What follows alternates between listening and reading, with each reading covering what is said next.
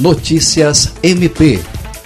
A Procuradora-Geral de Justiça do Ministério Público do Acre, Cátia Regiane de Araújo Rodrigues, participou de uma live da Associação Brasileira de Mulheres de Carreira Jurídica, ABMCJ, para falar sobre ética e assédio no ambiente de trabalho. A discussão foi mediada pela presidente nacional da ABMCJ, Manuela Gonçalves, a PGJ retratou a problemática real e ainda muito latente dos assédios sexual e moral que homens e mulheres ainda enfrentam em seus ambientes de trabalho. Ela afirmou que a situação ainda é muito mais recorrente para as mulheres e destacou a importância das instituições atuarem para não serem cúmplices desse ato, pois os danos à saúde e ao futuro profissional das pessoas podem ser irreparáveis. A chefe do MP Acriano também destacou a criminalização do assédio segundo o Código Penal brasileiro e orientou em relação aos órgãos internos do Ministério Público receptores de denúncias, como a Ouvidoria Geral, o Centro de Atendimento ao Cidadão